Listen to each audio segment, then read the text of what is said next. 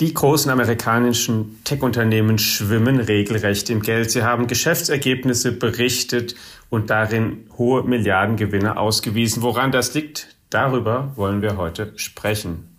Und herzlich willkommen zu einer neuen Ausgabe unseres FAZ Economy Podcast. Mein Name ist Alexander Armbruster. Ich bin Ressortleiter in unserer Wirtschaftsredaktion und ich spreche heute mit Roland Lindner, unserem Korrespondenten in New York, der diese Unternehmen schon seit vielen Jahren covert und darüber berichtet. Hallo, lieber Roland. Hallo, lieber Alex. Ja, beeindruckende Zahlen. Microsoft und Alphabet, wir fangen mal mit den beiden an, haben Geschäftsergebnisse für die letzten drei Monate des letzten Jahres mitgeteilt und jeweils Gewinne, also wirklich ähm, nicht Umsatz, wir reden hier von Gewinnen ausgewiesen von mehr als 20 Milliarden Dollar. Woran liegt das? Ja, das sind schon ihre Größenordnungen, in denen Microsoft und Google sind und alle anderen übrigens auch. Also Apple hat sogar noch mehr, sogar mehr als 30 Milliarden Dollar. Das ist schon interessant, wenn man mal quasi einen Schritt zurückgeht, wie groß diese Tech-Giganten alle geworden sind in den, in den letzten Jahren. Die wachsen einfach und wachsen und wachsen.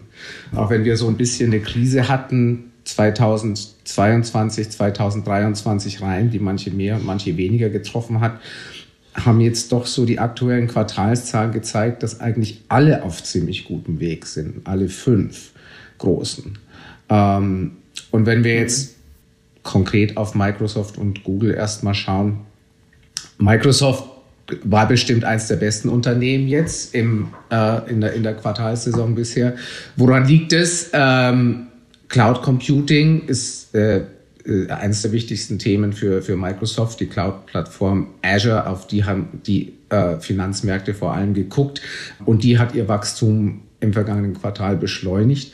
Und was daran besonders interessant war, äh, dass Microsoft gesagt hat, zu diesem Wachstum, zu diesem schnelleren Wachstum hat eben KI, künstliche Intelligenz, diesmal deutlich mehr beigetragen.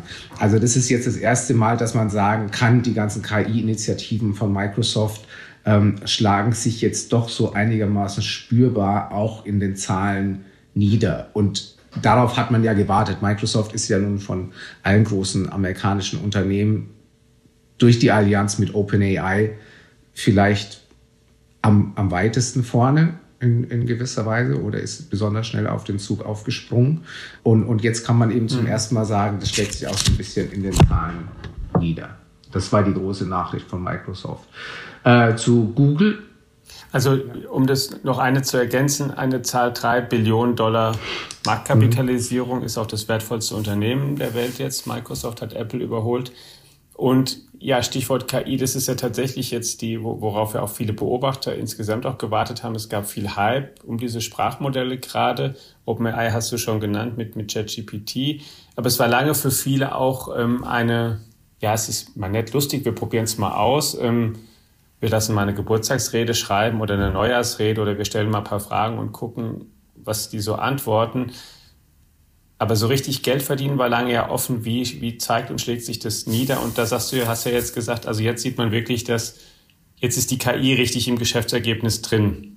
Genau. Und sie ist drin vor allem in im Geschäft mit Unternehmen. Also jetzt nicht so sehr in dem, was, was Endverbraucher machen. Und es ist auch gar nicht so, dass jetzt bei Microsoft, was, was immer die mit KI anfangen, jetzt schon, schon zu Gold wird. Also äh, wir erinnern uns, Sie haben ja letztes Jahr eine neue Version von Bing vorgestellt, ihrer Suchmaschine, der ewig abgehängten Suchmaschine hinter Google. Und, und man dachte ja am Anfang, oh, jetzt wenn das mit ChatGPT aufgerüstet wird, dann, dann äh, hat vielleicht Bing tatsächlich nochmal eine neue Chance gegen Google.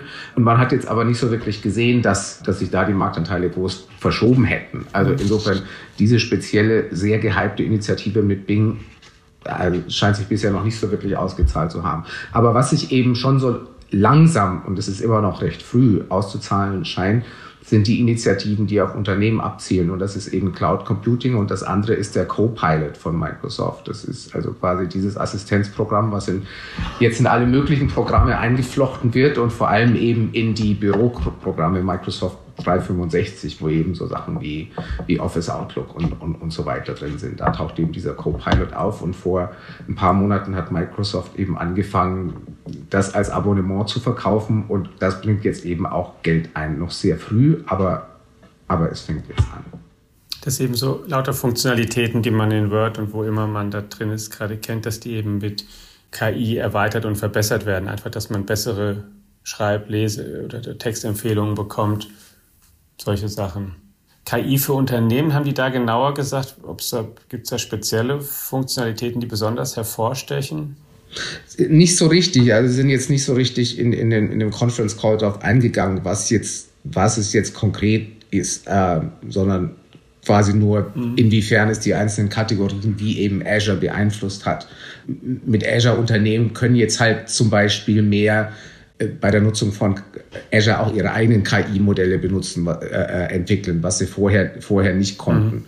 Mhm. Das sind Sachen, die man zum Beispiel damit machen kann. Dann lass uns von da zu Google gehen. Du hast es ja schon angerissen, als ähm, ChatGPT rauskam und dann auch gerade die neue Variante von Bing, da hieß es ja wirklich lange, oh, das ist jetzt, ähm, der, jetzt ist wirklich wieder Konkurrenz für Google da. Oder sogar äh, auch so Sätze, ChatGPT, diese generativen KI-Modelle werden eigentlich die neue Suche. Man hat gar nicht mehr eine Suchmaschine, man hat jetzt eine KI, in der man sucht, die gibt halt dann direkt Antworten. Die Zahlen jetzt, die Google vorgelegt hat, zeigen, ähm, das Gegenteil der Fall ist. Zumindest, wenn es mal passiert, ist es noch nicht jetzt passiert, auf jeden Fall. Ja, also zumindest nicht so, dass es jetzt die traditionelle Suchmaschine schon obsolet machen würde. Also davon sind wir bestimmt noch, noch recht weit ähm, entfernt. Wobei Google natürlich auch versucht, KI in die Suchmaschine selber zu integrieren, verstärkt. Ähm, was aber natürlich auch noch ziemlich am Anfang steht. Aber ja, grundsätzlich, das, das Suchgeschäft von Google floriert weiter, wobei das war sogar das Einzige, was als so ein bisschen enttäuschend gewertet worden ist von der Börse, weil es nicht ganz so viel gewachsen ist, wie, wie, wie, man hoffte. Aber es steht trotzdem super da. Es ist trotzdem zweistellig gewachsen. Und so, wie, so groß wie Google schon ist, ist, ist das immer noch ziemlich bemerkenswert. Also Google steht insgesamt auch sehr, sehr solide da. Es war vielleicht nicht so ein hundertprozentig toller Quartalsbericht wie von, wie von Microsoft, aber trotzdem sehr, sehr solide. Wenn man sich Google ansieht, die waren ja vor vielen Jahren auch wirklich als hatten als Haupteinnahmequelle das Werbegeschäft, was auf der Suche basiert. Ähm, dann haben Sie auch gesagt, wir müssen auch verstärkt in das Cloud-Geschäft reingehen. Wie ist es heute? Wie wichtig ist die Cloud inzwischen für Google, die ja auch in direkter Konkurrenz zu den Angeboten von Microsoft sein soll und von Amazon? Ja, schon wichtig, immer wichtiger. Ist jetzt äh, aber schon auch kleiner als, als Amazon, noch, noch deutlich kleiner. Aber es ist ein Geschäft, was im letzten Quartal 8 Milliarden Dollar Umsatz gebracht hat. Das ist nicht so wenig. Amazon liegt bei, mit Amazon Web Services bei 25 ungefähr. Äh, also immer noch dreimal so viel. Aber es ist schon substanziell für Google, das, das Cloud-Geschäft.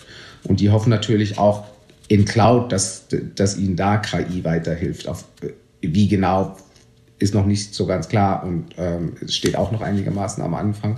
Ähm, aber Cloud ist auf jeden Fall sehr wichtig und mittlerweile für Google auch profitabel. Es hat lange Verlust gemacht, aber ist mittlerweile auch ein profitables Geschäft. Guten Tag alle miteinander und willkommen zu einer neuen Ausgabe des Economy Briefings im Economy Podcast. Ein kurzer Überblick über das, was wir am Mittwochmorgen verschickt haben. Holger Schmidt und Johannes Winkelhage sind dabei. Holger, du hast in deinem Editorial geschrieben, genug über künstliche Intelligenz geredet, zitierst Microsoft-Chef Satya Nadella.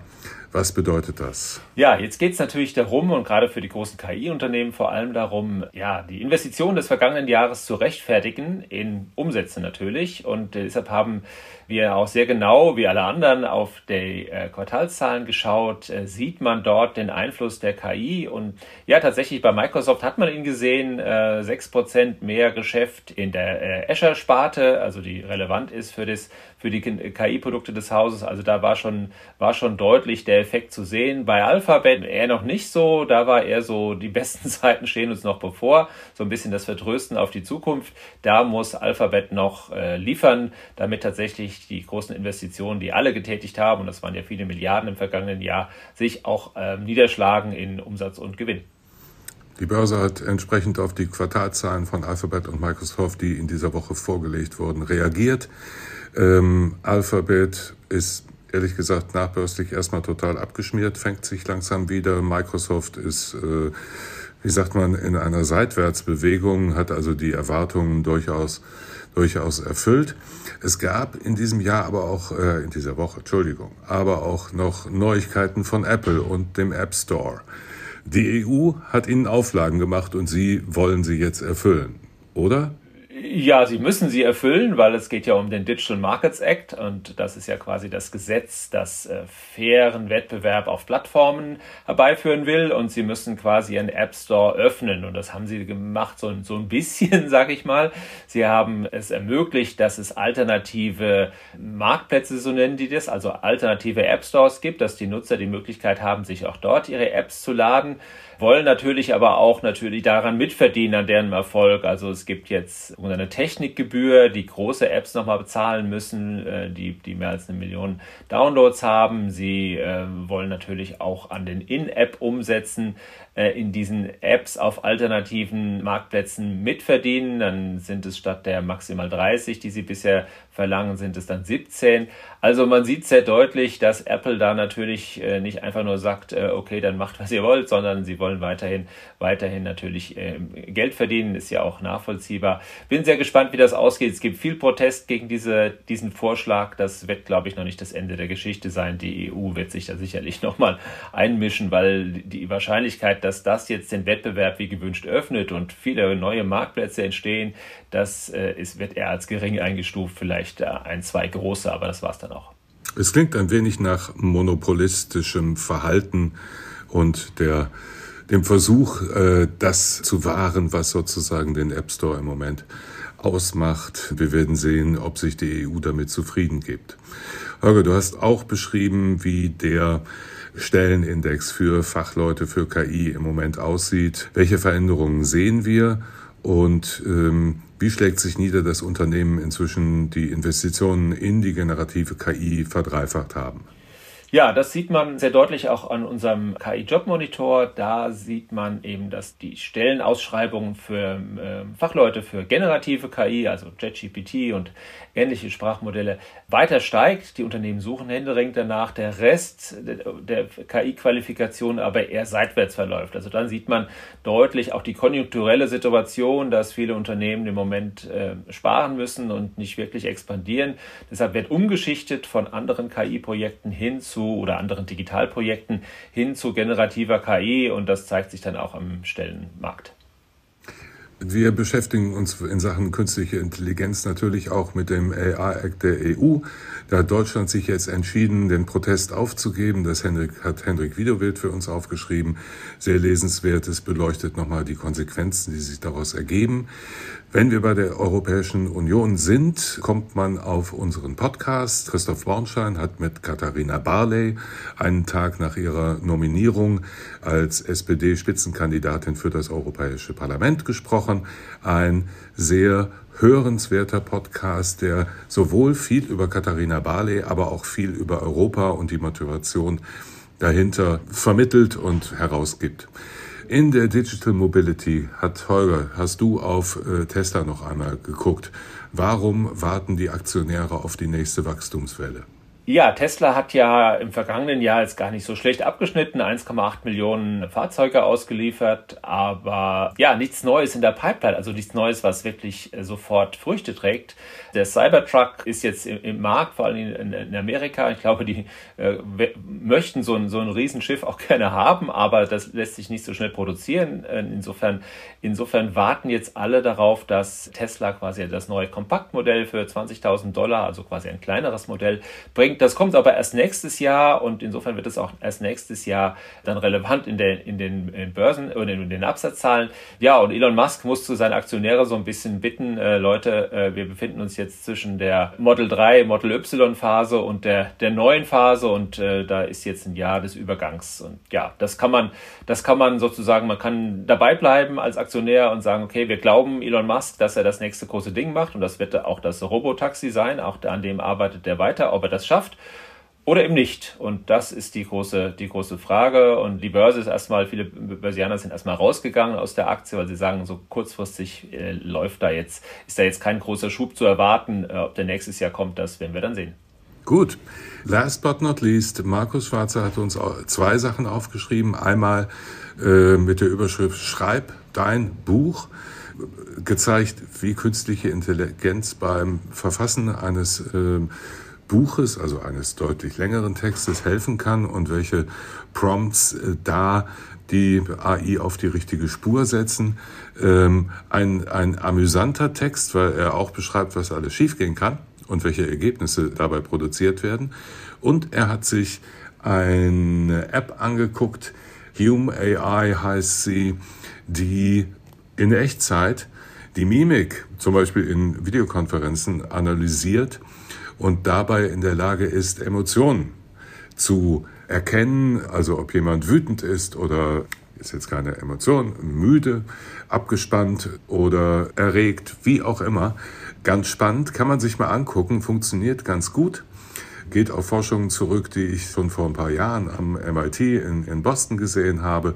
Und es ist ganz schön zu sehen, wie diese Dinge jetzt auf einmal in den Apps auftauchen und doch Realität werden. Das war es für heute. Die, Economy verabschiedet sich bis zum Mittwoch der kommenden Woche. Ansonsten immer aktuell auf der Website und in der App. Holger Schmidt und Johannes Winkelhage wünschen schöne Tage und wir hören uns, bleiben Sie uns gewogen. Tschüss.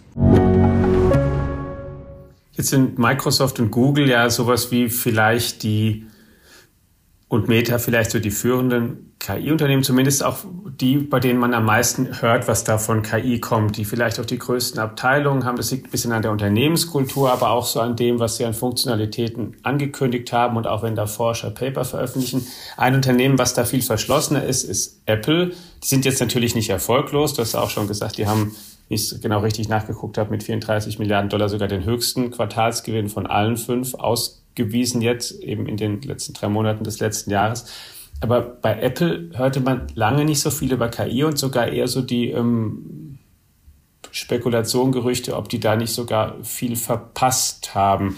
Wo, woraus speist sich denn der Apple-Gewinn momentan wesentlich? Und, ähm, und ist da auch so viel KI oder sind das eher klassischere Sachen, die da weiter überzeugen. Ja, iPhone, iPhone, iPhone, das ist äh, das, was den Apple-Gewinn macht. Und dann natürlich mehr und mehr die Services, die Dienstleistungen, also all die Sachen, die Apple, da hat Apple Pay, Apple Music, Apple TV Plus und der App Store und vor allem das Geld, was sie quasi gratis von Google kriegen, ähm, dafür, dass sie Googles Suchmaschine zum Standard auf den iPhones machen. Das ist ja quasi, das sind Milliarden und Abermilliarden jedes Jahr, die quasi direkt auf den Gewinn durchschlagen bei Apple.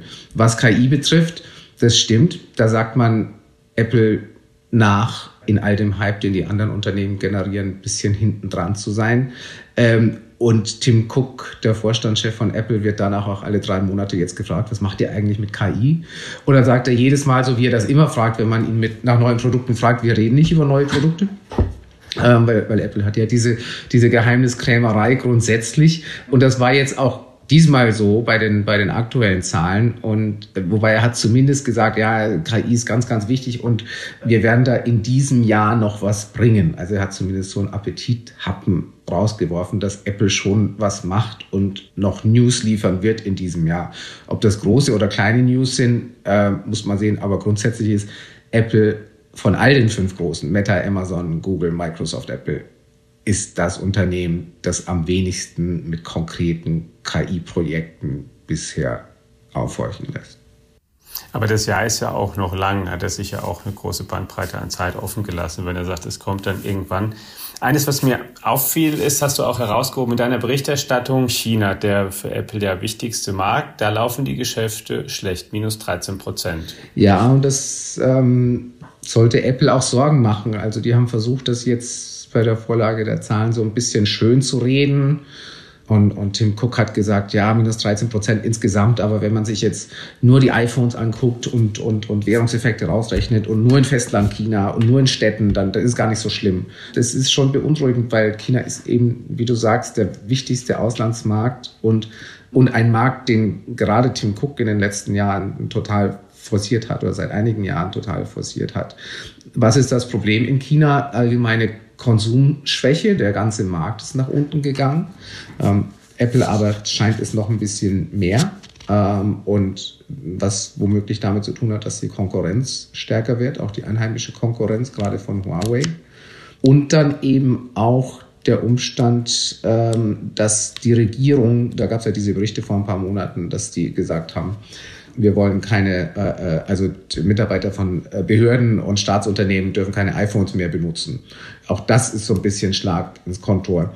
Also da kommt im Moment einiges zusammen für Apple und das ist alles ein bisschen beunruhigend. Und das ist bestimmt auch ein Grund, warum, warum die Börse eher so ein bisschen verschnupft reagiert hat. Und ich kann mir vorstellen, dass auch das schon ein bisschen damit zu tun hat, dass Microsoft an Apple vorbeiziehen konnte in den, in den letzten Wochen, weil, weil China lastet ziemlich auf Apple im Moment. Und es ist ja auch ein Thema, was auch perspektivisch überhaupt nicht weggeht, weil ja gar nicht zu erwarten ist, dass sich jetzt im spontan das Verhältnis der beiden Länder entspannt oder in China es plötzlich weniger gute oder, oder, oder überhaupt weniger Smartphone-Anbieter gibt, die dort ihre Sachen verkaufen werden. Das nicht. Also Apple, denke ich, muss hoffen, auf eine allgemeine Markterholung hoffen. Also dass zumindest dieser allgemeinwirtschaftliche Teil wieder, wieder mehr anspringt. Ähm, dieser, der geopolitische Aspekt und der Konkurrenzaspekt, der wird, ja, wie du sagst, Apple wahrscheinlich noch ein bisschen länger beschäftigen. Haben denn die drei Unternehmen auch was gesagt zum Thema, also Apple, Alphabet und Microsoft, bevor wir zu den anderen kommen, zum Thema Regulierung? Denn gerade jetzt ist ja in Europa wirklich der, der ähm, Digital Markets Act zum Beispiel scharf geschaltet, der schon vielleicht bisher die bedeutendste Gesetzgebung eigentlich für die Tech-Konzerne war, der sie zumindest zwingt, wirklich fundamentaler an ihren Sachen was zu verändern. Bei Apple zum Beispiel eben Konkurrenz zum App Store zuzulassen oder bei den anderen, dass eben Daten getrennt verwaltet werden können auf Wunsch der Kunden oder dass äh, man auch zwischen verschiedenen Algorithmen mehr Auswahl hat. Zumindest mehr als alle, kommt es mir zumindest vor, als alle bisherigen Gesetze. Haben die da viel drüber Worte verloren? Nur am Rande, also Meta hat am Rande darauf hingewiesen, auf, auf Regulatory Headwinds in the EU und US, wie sie das sagen, also aus regulatorischen Gegenwind der Behörden, ist aber damit so ein bisschen vage geblieben, also nicht so ganz klar gemacht, in, inwiefern das das Unternehmen treffen könnte. Ähm, also das war eher so nur so eine, so eine, so eine Standardformulierung von Meta. Bei Apple hat es eigentlich gar keine Rolle gespielt. Und, und das stimmt gerade bei Apple, wäre es eigentlich besonders interessant nach den ganzen App Store-Veränderungen ähm, und, und, und ebenso wichtig wie der App Store für Apple ist, wäre das interessant. Aber danach haben die Analysten eigentlich gar nicht gefragt. Da war China ein größeres Thema als Regulierung. Und es stimmt, also in vielerlei Hinsicht ist Regulierung ein, ein, ein Riesenthema. Natürlich in Europa, aber auch in, in den USA. Wir haben ein, ein Kartellverfahren nach dem anderen äh, für, die, für die großen Tech- Unternehmen, das ist, das ist eines der wichtigsten Unternehmen und gefährlichsten, wichtigsten Themen und eines der gefährlichsten Themen für die Unternehmen. Und dann Anhörungen zum Beispiel im Kongress, da wird es ja auch nicht viel weniger, war ja auch diese Woche erst wieder eine, wo es um Inhalte und Inhalte für Kinder und die Nutzung von der Plattformangebote durch Kinder gegenüber, das du ja auch berichtet hattest. Lass uns zu Meta dann kommen, hast du jetzt ja auch schon gerade einmal angesprochen, der vielleicht kann man sagen, größten Überraschung in den jetzigen Zahlen, zumindest auch was die Börsenreaktion angeht. Da kamen Zahlen raus und dann Aktienkurs plus 15 Prozent. Was ist da passiert? Ähm, also kommen mehrere, kommen mehrere Sachen zusammen. Also vielleicht erstmal eine der News war, dass das Meta zum ersten Mal eine Dividende zahlen wird. Das freut natürlich die Börse. Äh, das freut mhm. übrigens auch Mark Zuckerberg persönlich. Der kriegt jetzt jedes Jahr, habe ich irgendwo gelesen, nochmal extra 700 Millionen Dollar ähm, für seine Aktien. Ähm, und, ähm, und das ist immer interessant, wenn so ein Tech-Unternehmen anfängt, eine Dividende zu zahlen, weil manche machen das, manche machen das nicht. Also Apple und Microsoft machen es, aber, aber ähm, Alphabet macht es nicht und Amazon macht es auch nicht. Das gibt ja immer so ein bisschen als ein Reifezeichen, wenn ein Unternehmen eine Dividende zahlt. Ein, einerseits in positiver Hinsicht, dass ein Unternehmen sich sehr solide aus, aufgestellt fühlt, aber in gewisser Weise auch, auch in negativer Hinsicht, dass es vielleicht Langweilig die besten, ist. ja genau, genau. Ja, aber also jedenfalls, äh, die Dividende war, war eine sehr wichtige News und hat bestimmt was mit der Börsenreaktion zu tun. Das andere ist, dass Meta sich einfach wirklich ziemlich schnell erholt hat. Die haben äh, noch vor einem Jahr 2022 ist der Umsatz zum ersten Mal in der Geschichte des Unternehmens gesunken. Und, und es war die totale Krisenstimmung. Innerhalb von ein paar Wochen hat, hat Meta zweimal mehr als 10.000 Leute entlassen. Mark Zuckerberg hat dann ständig davon gesprochen, 2023 wird das Jahr der Effizienz und wir müssen Kosten sparen und Disziplin und so weiter.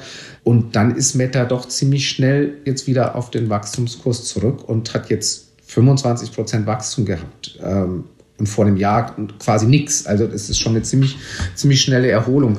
Woran liegt das? Einige von den Sachen, die das Geschäft belastet haben, Also erstmal hat sich das Umfeld wieder ein bisschen aufgehellt im, im Werbemarkt, aber dann eben auch einige der metaspezifischen Faktoren, die TikTok-Konkurrenz zum Beispiel, die gibt es natürlich immer noch ähm, und, und ist auch ernsthaft ähm, für Meta.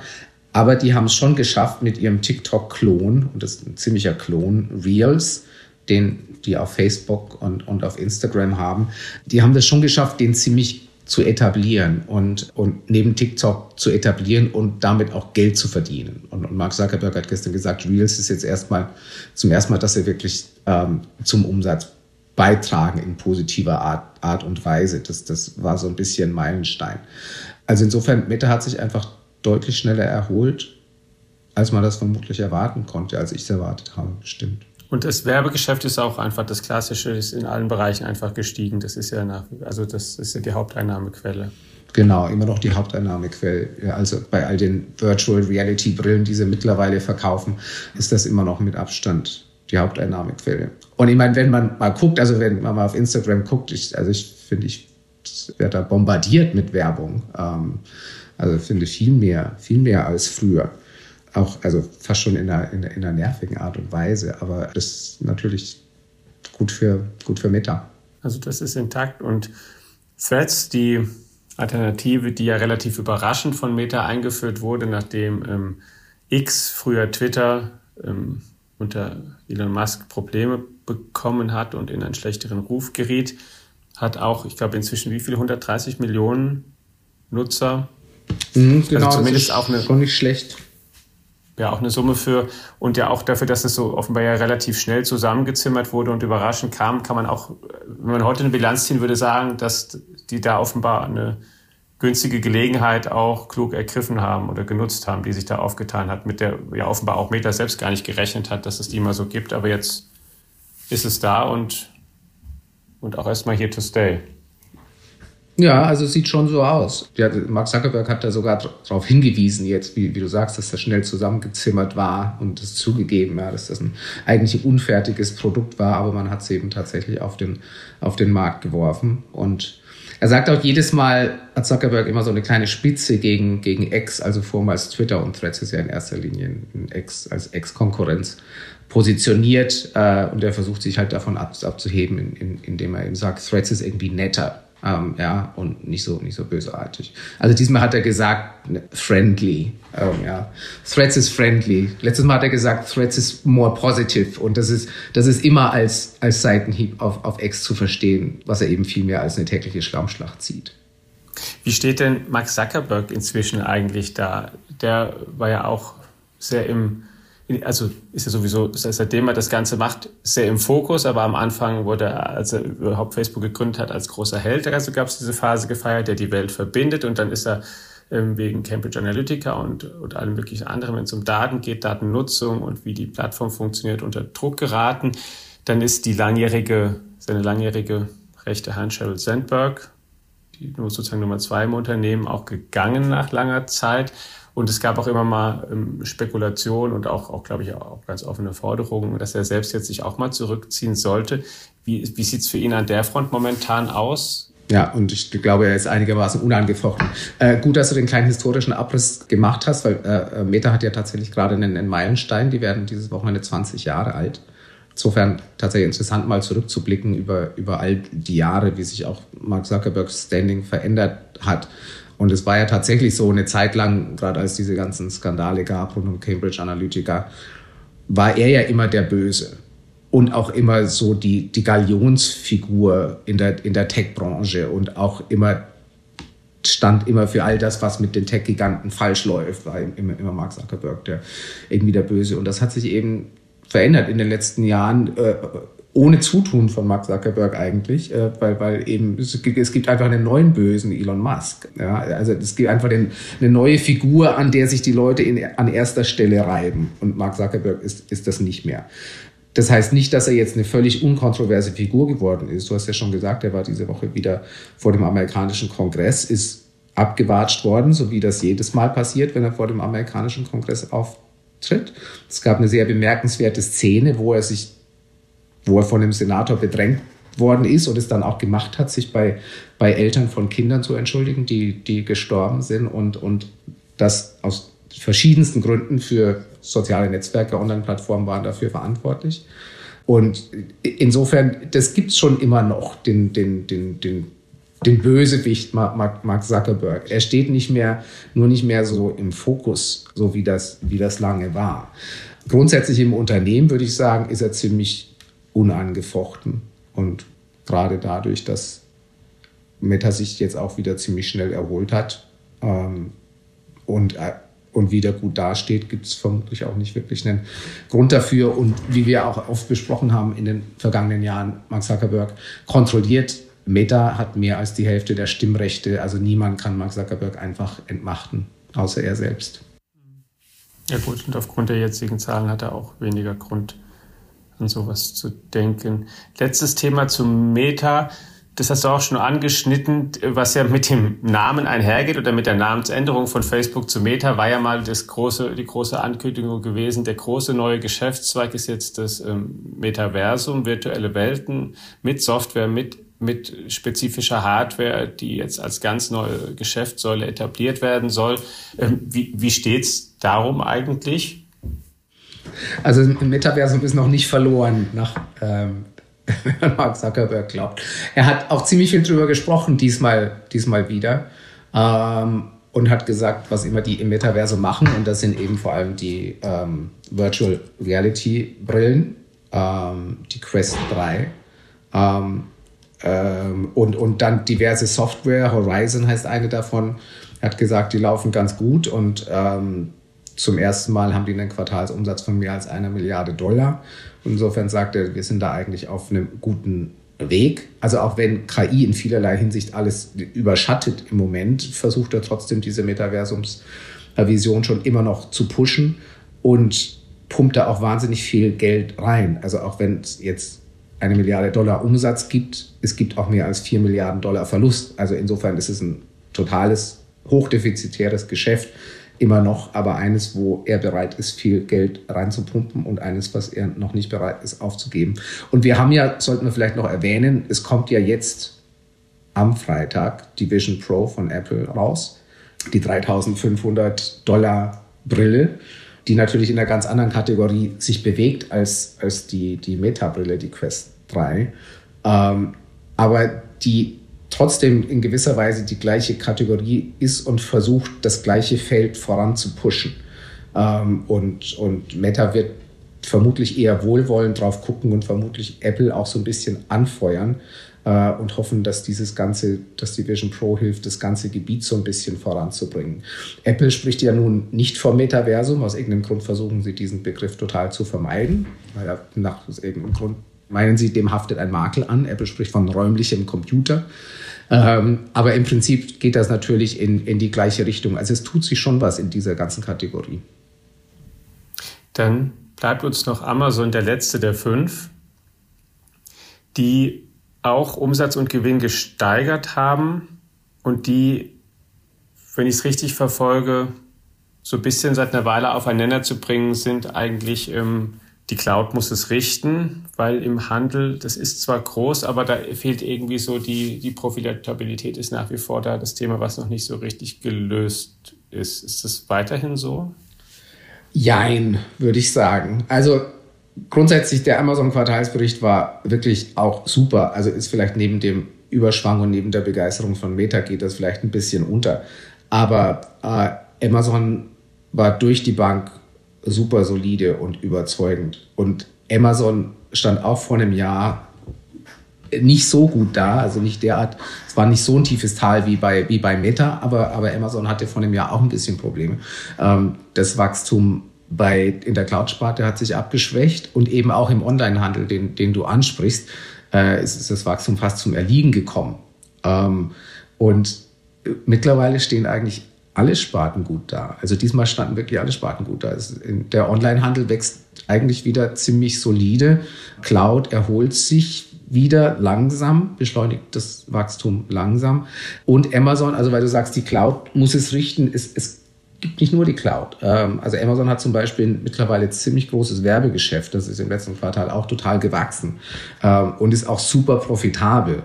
Und, und in, in, insofern, es ist bestimmt schon richtig, der, der Kern-Online-Handel hat niedrige Gewinnmargen. Ähm, und vielleicht macht er sogar Verlust. Also es ist keine Gewinnmaschine. Aber Amazon hat mehrere Geschäfte, nicht nur die Cloud, die ziemlich gut dastehen.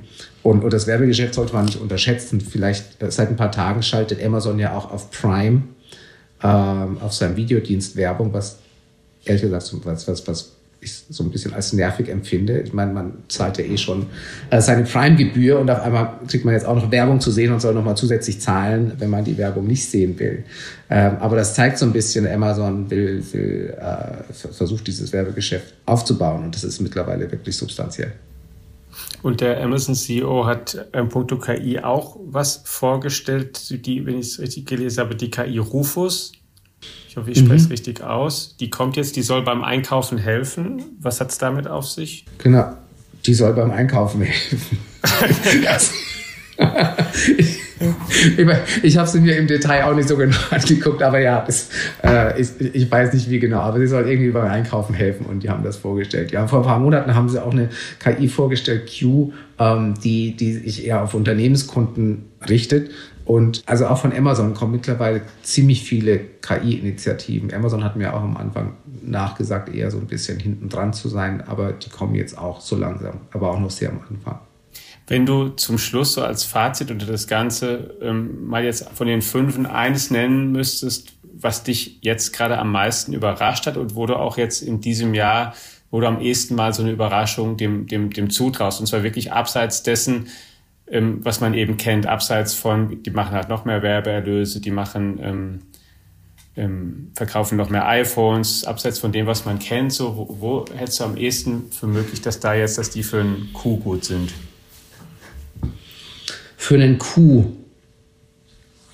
Ich meine, das sind alles fünf riesengroße Tanker. Ich, ich weiß es nicht. Also der größte Überraschungseffekt jetzt aktuell ist auf jeden Fall Meta. Ich weiß nicht, wie viel ich denen jetzt noch zutrauen würde, was, was in diesem Jahr jetzt noch kommen soll. Ich glaube, die sind jetzt einfach wieder auf, auf gutem Weg. Ähm, ich kann mir vorstellen, im Sinne von, von Q, dass grundsätzlich von Amazon vielleicht in diesem Jahr noch einiges kommen wird. Die haben mich jetzt auf jeden Fall überrascht, auf welch breiter Front sie sich wieder erholt haben. Und ähm, ich glaube, bei Amazon würde mich auch grundsätzlich am meisten interessieren, wie sich deren ganze, ganzen KI-Initiativen, was da kommt, wie, wie die sich schlagen. Ähm, und weil die eben noch so am Anfang sind. Ich glaube, von Meta und, und Microsoft und Google, da kennen wir ja nun schon einige von den KI-Sachen, die die machen. Ähm, und von Amazon, das ist alles noch ein bisschen am Anfang. Und man weiß noch nicht so richtig, kann Amazon da ein ernstzunehmender Player werden?